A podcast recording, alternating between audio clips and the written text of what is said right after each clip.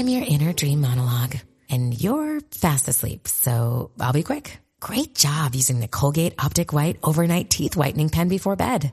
When used as directed, it gives you a visibly whiter smile in just seven days. So while I fly and talk to animals, you're removing teeth stains with ease. Sweet dreams. And when you wake up, keep on living life to the brightest. Colgate Optic White. Find it at all major retailers.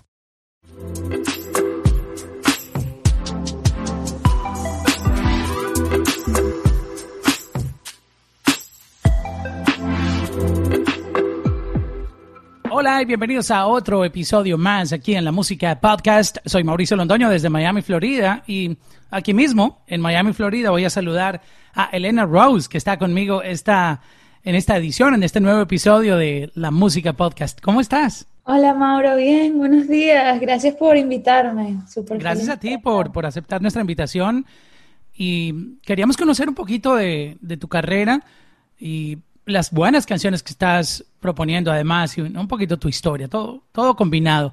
Este, ¿Cómo te sientes? Cuéntame primero cómo, cómo te sientes ahora. No, imagínate, súper bendecida, súper contenta de que a la música le está yendo bien. Em, salimos en plena pandemia por primera vez, entonces puede ver que, que ha sido algo que nos ha traído y nos está trayendo frutos. También me emociona mucho porque eso era un miedo al principio tener que sacar música en plena esta situación. Em, sin embargo, la han recibido bien y yo contenta, preparando lo que viene. La gente siempre quiere consumir música y creo que esta pandemia, bueno, no, nos quitó las ganas de escuchar música, ¿no? No, gracias. Al contrario, parece que estamos oyendo más. Sí, sí, obligados inclusive. Em, pero igual, realmente el miedo yo creo que venía era más que todo en que, en que yo no quería que la gente sintiera que no estaba respetando también por la situación que estábamos pasando. Claro, eh, exacto. Y, siendo inconsciente. Entonces, gracias a Dios, no, la gente más bien lo que me ha dicho es que se ha podido desconectar un poquito de la realidad con las canciones que hemos sacado y, y se han sentido bien y, y eso es lo que importa, ¿verdad? Porque la música es de una u otra manera una celebración y tú sabes, no mucha gente la está pasando bien. Yo, yo entiendo tu punto, pero, pero hay que seguir aportando um, vida, la música es alegría, tú sabes, y, y es esencial, definitivamente. Inclusive si estás pasando por malos momentos, también la música te puede ayudar a curarte. Hacer tu compañía, que es lo que yo también lo vi así en este momento que dentro de esta soledad que era necesaria, en realidad, por lo menos para mí, me ayudó mucho. Eh, la música siempre es mi compañía y lo vi así para, el resto de las personas. ¿Y cómo es tu historia? Cuéntanos un poco de ti. ¿Cómo tú llegaste a este fascinante mundo de la música? Yo llegué a Estados Unidos hace cinco años y medio. Comencé cantando. Hace el mismo tiempo que llevo acá. Ajá. ¿Sí? ¿De dónde eres tú, Mauro? Colombiano, colombiano, parcero, parcero, parcerito. Em, somos vecinos. Yo llegué hace cinco años y medio, comencé cantando en bares, en eventos privados. Em, me recuerdo que me puse una meta que el último lugar donde yo iba a cantar antes de, dedicarme a mi carrera era Faena y fue el último lugar donde canté, que es un lugar aquí bien reconocido. Sí, un restaurante, un, hotel espectacular. Es bellísimo. Y, y dentro del gremio de, de, de, la música latina aquí en Miami es para los músicos algo importante, ¿no? Oh, no sabía eso, wow. mundos. Sí. O sea, ellos, básicamente, no todos los artistas califican para cantar ahí. exactamente.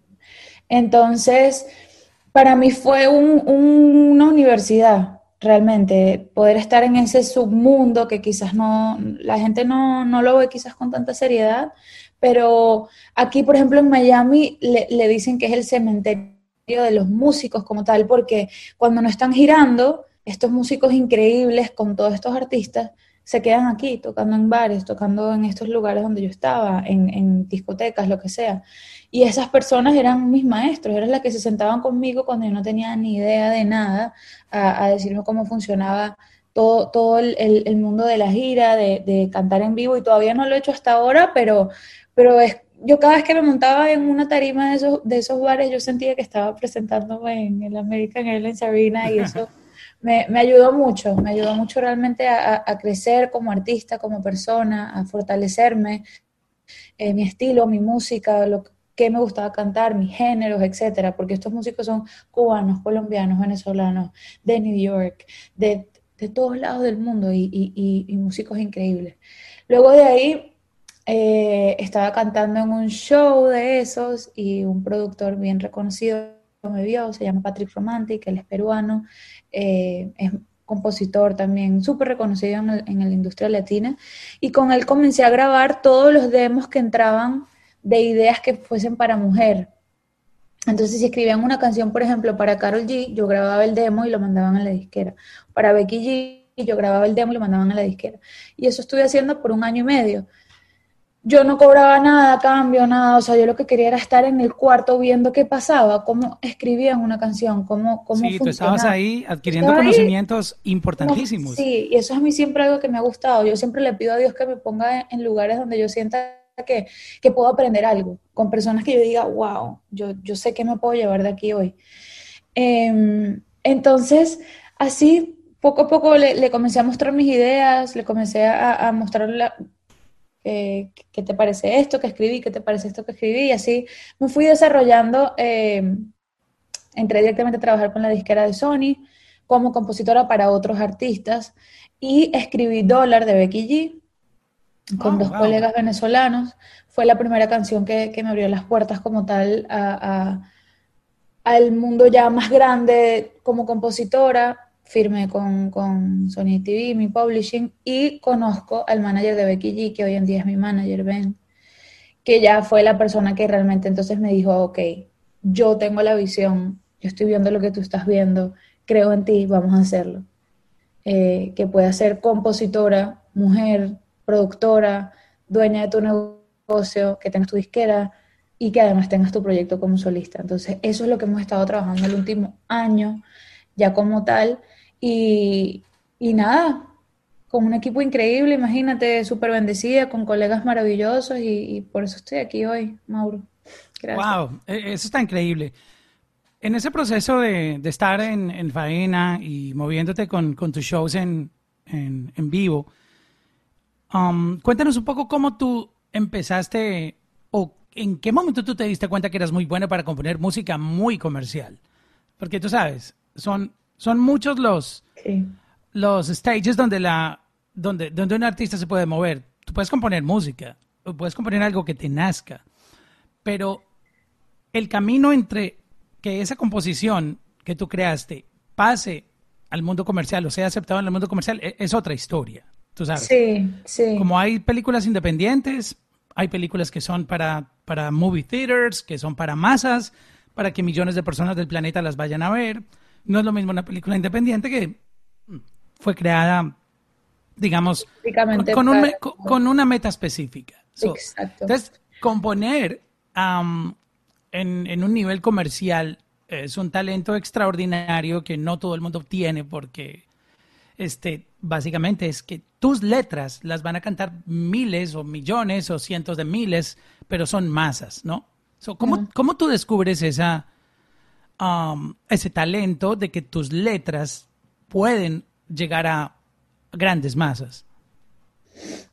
Obviamente la escuela con Patrick y toda esta gente me pulió muchísimo. Estas son las personas, Patrick escribió mayores de G, toda esa parte como que ellos me pulieron esa idea que ya venía, pero cuando yo estaba cantando enfrente de tantas personas, todas tan diferentes, turistas de partes de todos lugares del mundo, gente que vivía aquí, que tiene años aquí en Hialeah, en Doral, lo que sea. Yo sabía qué hacer para hacerlos sentir bien. No sé por qué, o que sonrieran, o que se divirtieran. No importaba el idioma, no importaba nada. Y, casi siempre eran cosas pegajosas, sencillas, que improvisaba en el momento. Eran, eran cosas que quizás se pudiese relacionar él y yo la persona y yo. Em, y eso, y eso me pulió mucho. Casi siempre empieza al revés, ¿sabes, Mauro? Casi siempre el artista o el compositor empieza en un estudio y después sale a las tarimas y después se involucra con las personas. A mí me pasó al revés y fue muy incómodo al principio, porque al principio era como que yo, ¿qué voy a hacer para que esta gente aplauda hoy? sin tener que quitarme la ropa y no sé, y hacer una estupidez, ¿sabes? Em, entonces fue, fue un proceso incómodo, pero, pero que me obligó a leer a las personas sin conocerlas. Y, y, yo siento que al final, Mauro, todos somos iguales en el sentido de que cuando estamos yendo a ver un show o cuando estamos poniendo una canción, quieren desconectarse de la realidad inmediata o quieren disfrutar al máximo la realidad del presente en ese momento. Entonces, por ahí, por ahí siempre me voy cuando escribo para, para, otros artistas o para mí. ¿De qué manera me puedo relacionar yo con esta persona que en el fondo somos extraños, pero nos hemos sentido igual en algún momento o nos queremos sentir felices ahorita? Entonces, por ahí me voy. Wow, eh, y es, digamos, te vuelves una psicóloga también de entender ese público que tú tenías enfrente que quería. 100%. A lo mejor era un público, exacto, nostálgico o a veces quería estar un poquito más arriba. Exacto, y va cambiando el mood. Mientras vas haciendo el show, va cambiando el mood, porque cuando yo comencé a cantar, desde que era niña, que tenía 15 años, yo cantaba para mostrar mi talento. Y después me di cuenta que es que el artista como tal nosotros servimos al público. No siempre es demostrar mi capacidad o demostrar mi talento o demostrar lo que yo puedo hacer, no. Yo encontré la pasión realmente, disculpa, porque la, finalidad de cada artista puede ser diferente, pero mi finalidad como artista yo la encontré en, en, yo poder servir en ese momento a esa gente. Y cuando a mí se me acerca alguien y me dijo, wow, cantaste mi canción favorita de toda mi vida, con la que me casé hace 35 años y me hiciste recordar mi, mi, juventud, etcétera, lo que sea, y la persona con los ojos llorosos, gracias, ya ahí te das cuenta que es que en realidad yo, no, yo estoy aquí para, para la gente que quiera escucharme. Ah, qué, bonito eso. Sí, eso me lo disfruto mucho, gracias a Dios. y entonces empezaron a, a darse las cosas en tu parte o en tu área de composición, pero ¿cómo llega esa oportunidad de tu proyecto como Elena Rose? ¿Cómo comienza esto? Como artista, como cantante, obviamente. Después de que sale Dólar, yo recuerdo que, que, el, que el manager de Becky Ben se sienta frente de mí, voló de Los Ángeles para acá, me dice, ¿qué, qué quieres hacer con tu vida? Háblame de ti, ¿quién eres? Como una entrevista y yo, nada, yo estoy cantando aquí en bares, normal, gano al día. Yo ganaba en efectivo, tranquila, viviendo de la música, escribiendo para otra gente. Yo nunca fui, aunque comencé pensando pensando en yo, la estrella de frente, a esa mí, la atención para mí, me di cuenta que estaba tranquila en realidad, escribiendo para otra gente y yo saliendo, cantando tranquila sin tener que tener ese, ese foco puesto sobre mí, Mauro, porque me di cuenta de la responsabilidad que significa, para mí por lo menos, el estar ahí frente a todo el mundo y que tú lleves el mando de ese proyecto. ¿Entiendes? O sea, que tú des la cara, por eso me di cuenta de lo que significa, que todo el mundo es como que sí, quiero ser cantante, pero realmente ser artista, mm.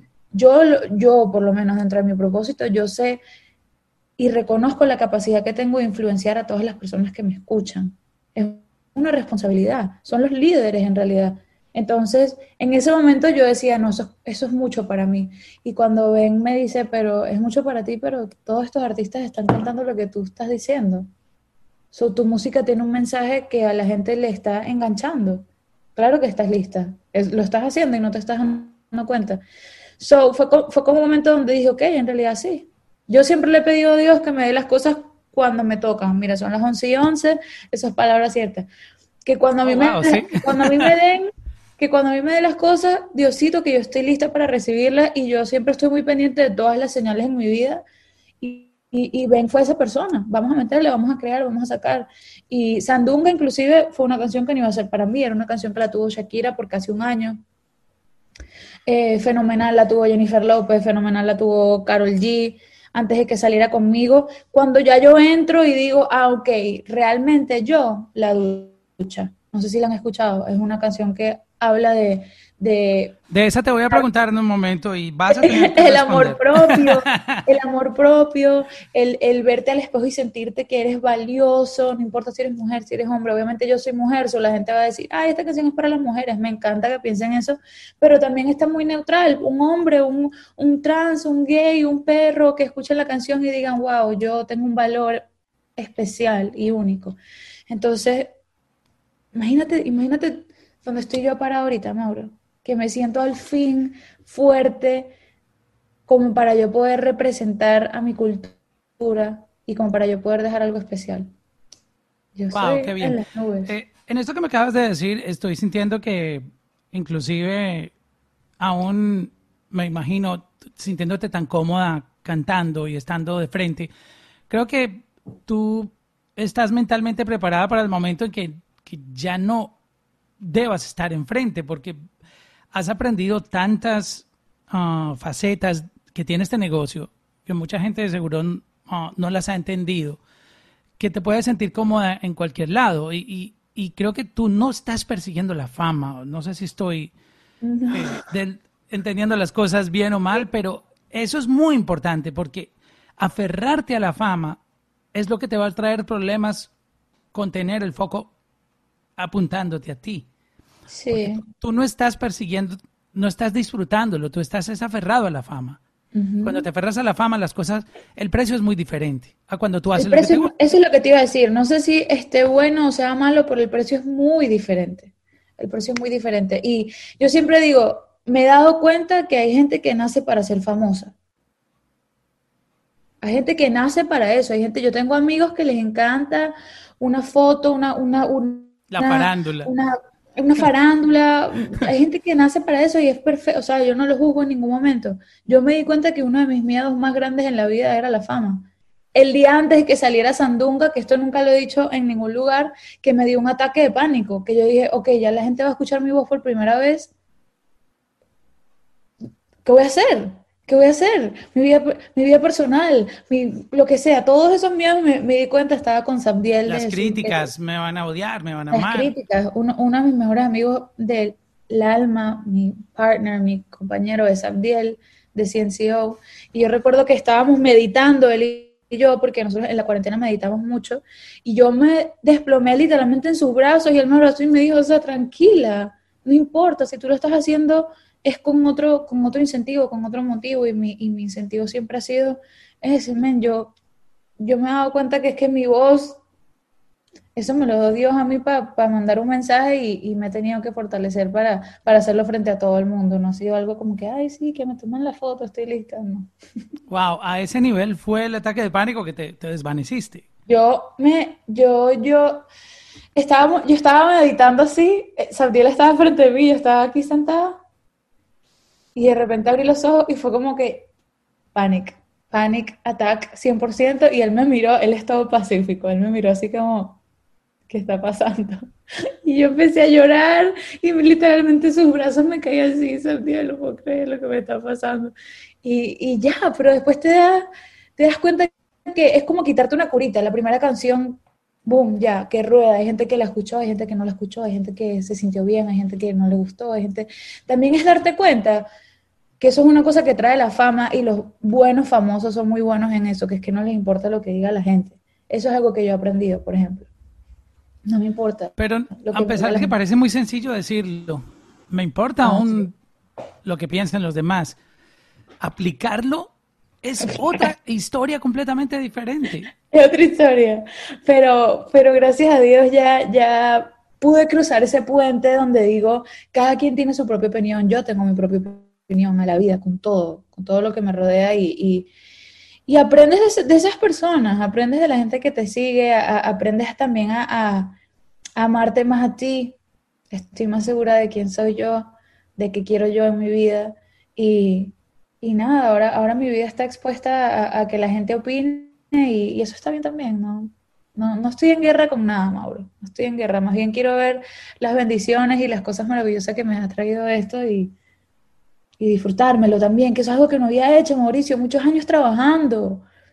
Y todavía lo hago. Salió Coco y yo, yo nunca he hecho ni siquiera un, un release party de nada, de que si, ay, que salió mi canción, vengan, no, yo me voy directo al estudio a hacer la próxima canción. Wow.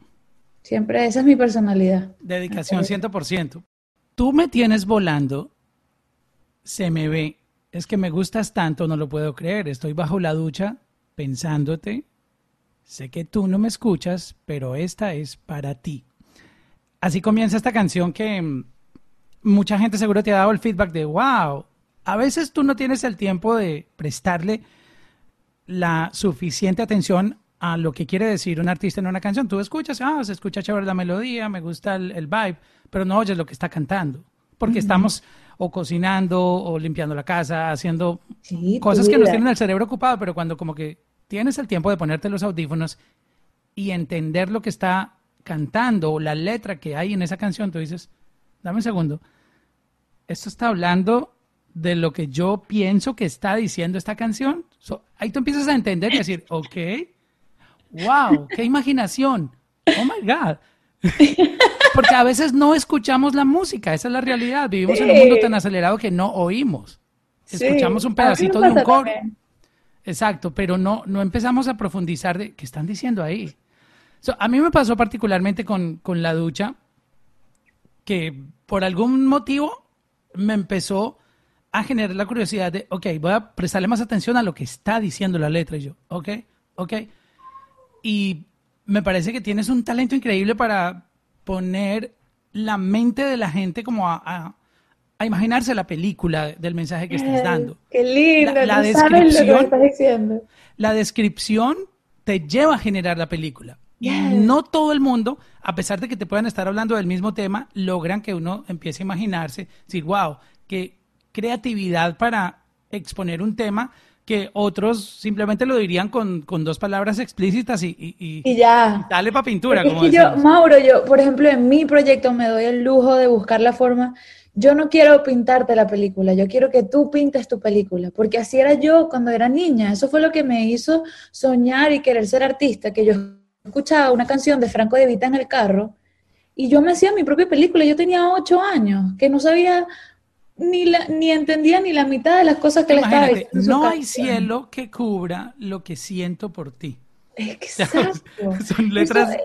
en mi mente era, imagínate, una cosa increíble yo poder pintarme mi propia película y eso es lo que yo busco hacer. Y con la ducha, la única parte donde soy explícita es en el puente, solo para que quede claro que estoy hablando de la masturbación, es la única parte, pero antes de eso es píntate tú tu propia película. Y have fun y diviértete con ella. So, me encanta que lo hayas visto así.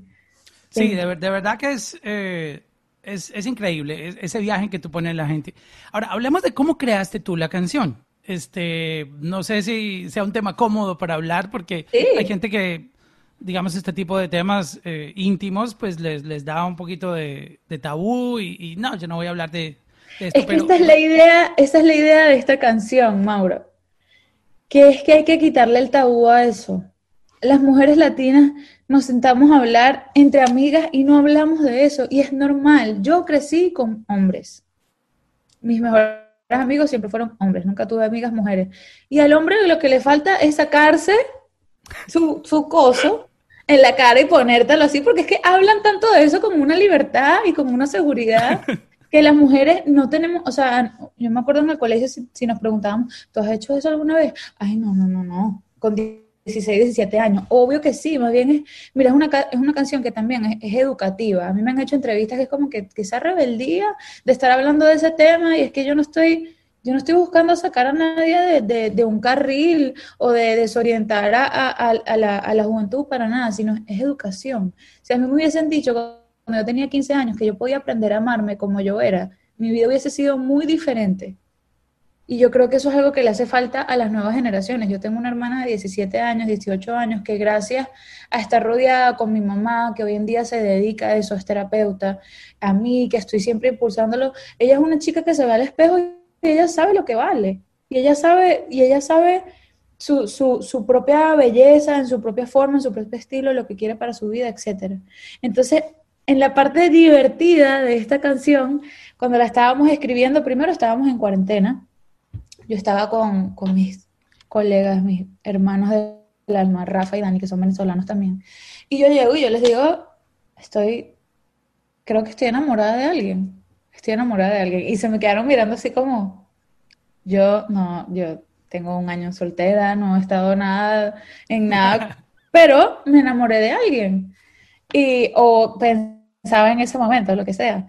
Y, entonces se me quedaron mirando así como que, ok.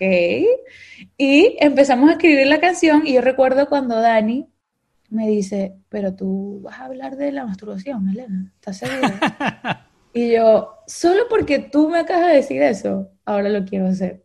Más aún, porque además tú o sea, ese fue el detonante. Ese fue el detonante, porque es mi hermano del alma, pero sigue siendo hombre, sigue siendo latino. ¿Sabes? Que, que e, ellos representan a mí, a los hombres que van a escuchar mi música. Entonces yo, vamos a hacerlo, vamos a hacerlo. Y Dani me acuerdo que se rió y me, me ayudó a terminar de escribir toda la idea. Eh, pero yo en ese momento realmente me sentía que estaba volando. De verdad, yo, yo me sentía como high y yo no bebo, no, o sea, como que no, no, no estaba high en lo absoluto. Yo estaba metida en, en, esa energía de, de, amor y de wow, que me está pasando esto. Y a veces yo siento que, que, que, eso la gente lo siente también a través cuando uno hace algo. Yo soy fan de, de, de darme la libertad de sentir todas mis emociones, la gama de emociones que puede existir entre nosotros, porque siempre te dan luz verde a que te sientas bien con las cosas que ya están cómodas o son normalizadas por la sociedad, pero cuando estás quizás, no sé, cuando estás muy enamorada es como que, ay no, quítate esos pajaritos de la cabeza porque ¿qué es eso? ¿De quién vas a estar enamorada tú si tú tienes que estar pendiente de tu carrera? ¿Sabes? Como que siempre quieren darte una conclusión de algo antes de ni siquiera escuchar lo que tú estás sintiendo. Entonces yo me he acostumbrado mucho a, ok, no sé qué va a pasar con este sentimiento que yo tengo, pero quiero sentirlo y sacarle provecho. Y le saco provecho escribiendo una canción y así fue la ducha. Esa ducha, la canción salió en una hora. Wow. ¿Cómo fue el proceso de pasar de componerla a interpretarla? Porque tienes que tenías el reto de hacer creíble la letra que, que estabas componiendo. Una cosa es la composición, otra es la interpretación. es la mejor pregunta que me han hecho. Hay partes, por ejemplo, imagínate, tus dedos son mis dedos. y aunque hoy tú no te vienes, alguien se va a venir. Eso, no lo puedo decir, uno no lo puede decir así tan folclórico, ¿sí me entiendes? Hay que interpretarlo. ¿Cómo fue ese momento de tú meterte en la película que estabas viviendo eso para que cuando quedara la grabación hecha, quedara creíble que, era lo que estaba sintiendo el intérprete en ese momento o era el mensaje que quería dar. Es la mejor pregunta que me has hecho con respecto a la ducha. Pati, si lo estás escuchando, de verdad, esto deberíamos recalcarlo. Nunca nadie me había preguntado y el sentimiento de la ducha es tan real que yo tuve que dejar la voz del demo. Esa fue la voz que yo grabé ese día, el día que la escribí. Yo traté de grabar la ducha tres veces después y no me salió la misma intención. Era en la película de, no estaba en la película, no me sentía, sonaba lindo, pero no era, no era ese éxtasis, no era esa, esa emoción, esa como esa diversión como de cuando sabes que estás haciendo algo que, ay, no sé, pero lo voy a decir. No me salió, quedó la voz del demo. Con, es más, si tú escuchas la voz sola, se escucha atrás el aire acondicionado del, del apartamento donde estábamos, que lo Alguien, alguien, alguien eh, no se vino en ese momento. ¿Cómo dice la letra? No, no, salió. No salió, Mauro, lo intenté tres veces. Al final quedó la voz del demo y, por eso es que esa canción también, yo me imagino que la gente se conecta porque el sentimiento fue muy real en ese momento, fue muy, muy, muy real. Wow. Del demo. O sea, se supone que el demo es como, ah, ok, esta es la idea, pero tú vas a grabarlo mejor que yo cuando estaba grabando el demo, yo ni estaba pensando jamás en la vida, nada, fue como que Rafa, ponchame ahí ya, esta es la línea, boom, next, así, y después quedó algo que yo, nada, quedamos en la conclusión, la grabé tres veces, en tres lugares diferentes, tres estudios, tres vibes distintos, tres vibes distintos, nada, nada, nada. Wow, mira las historias tan increíbles que, tienen las canciones. ¿Has podido hablar con gente de la industria que te... Bueno, obviamente, ya, ya me comentaste que has tenido participación en, en, otras eh, producciones para otros artistas, pero ya como artista, tú como Elena Rose, eh, ¿has tenido como consejos, feedback de gente de la industria que te diga, ok, escuché lo tuyo y wow? ¿Cómo ha sido esa interacción con la industria? Ya dando tú la cara como artista. Es que realmente ellos fueron el último impulso que yo necesitaba para salir. Yo ya llegaba a las sesiones, Ricky Martin, me acuerdo que fue Elena, that's it, estás lista. ¿Qué, estás esperando? Eh, vamos, let's go. Becky, ahí conmigo también como que, man, we're all, estamos aquí esperando CNCO también, como te digo. ¿Qué canción hiciste con Ricky Martin? No ha salido. Ah, ok. salido. Tenemos varias canciones ahí, trabajamos juntos en Los Ángeles. Eh, mis amigos, mis colegas, se, se, convirtieron en esas personas de, de, de, como que el último empujoncito así, cuando ya te quitan las rueditas de la bicicleta. Cuando escucharon que salió, por ejemplo, Eric, a mí me da demasiada risa de Ciencio, cuando él estaba esperando Coco, me llamaba siempre, ¿dónde está Coco? ¿Cuándo va a salir Coco? ¿Cuándo va a salir Coco? O, pendiente de la música que va a salir ahora nueva. Siempre, gracias a Dios, estoy afortunada que estas personas no solamente son mis colegas, sino que son mis amigos también y me han apoyado y me llaman y me escriben y, y me repostean, como la Mala Rodríguez que me reposteó desde España. Este, ah, ahí ellos están esperando Ok. Oye, lastimosamente tenemos que terminar, pero me encantaría volver a seguir eh, platicando contigo porque está muy interesante tu historia. Eh, es increíble, cada persona tiene historias increíbles y, y obviamente eh, tu caso es mucho más rico porque tiene una combinación de muchas cosas, tienes unos talentos increíbles y, y de verdad que te agradezco. Faltan por... muchas historias, Mauro. Exacto, exacto. Es, te agradezco te agradezco que tengas una ventana donde también le des la oportunidad a las personas que entrevistas y a ti mismo de hablar de cosas que también alimentan el alma y llenan otros espacios que no solamente son lo comercial o, la farándula. De verdad, te agradezco desde el fondo de mi corazón porque eso es parte, por ejemplo, de las personas como yo, de nuestro camino, de nuestro propósito, que es también inspirar a las personas que nos vean lo que sea que hagan. Entonces, Gracias. Te prometo que I'll be back. Regresaré si tú quieres. Claro que eh, sí. Y seguimos hablando. Gracias a ti y un placer conocerte, Elena. Igual, cuídate mucho y pendiente con lo que viene próximamente, el próximo single que ya sale en una semanita. Estoy contenta.